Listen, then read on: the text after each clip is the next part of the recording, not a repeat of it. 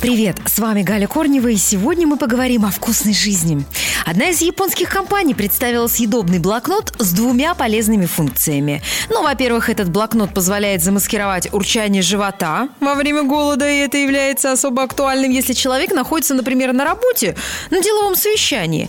Э, как блокнот маскирует урчание. Открываешь его, и он начинает издавать звук громкостью 97 дБ. Это сопоставимо с работой газонокосилки. Привет коллегам! Ну а во-вторых, листы блокнота изготовлены из съедобного безвкусного материала.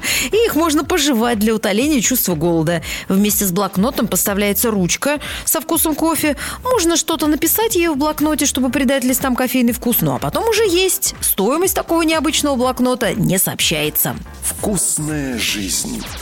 Ну а в Таиланде начали продавать пирожные в форме коронавируса. Пандемия в значительной степени повлияла на кулинарные тренды.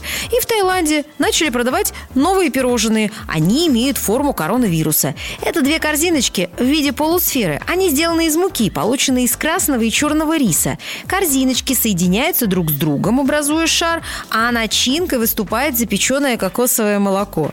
Роль характерных шипов, напоминающих корону, выполняет овощная соломка из тыквы и картофеля.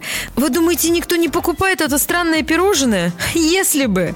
Его продают на уличных лотках и говорят, что за ним выстраиваются длинные очереди. На сегодня это все о вкусной жизни. Ваша Галя Корнева.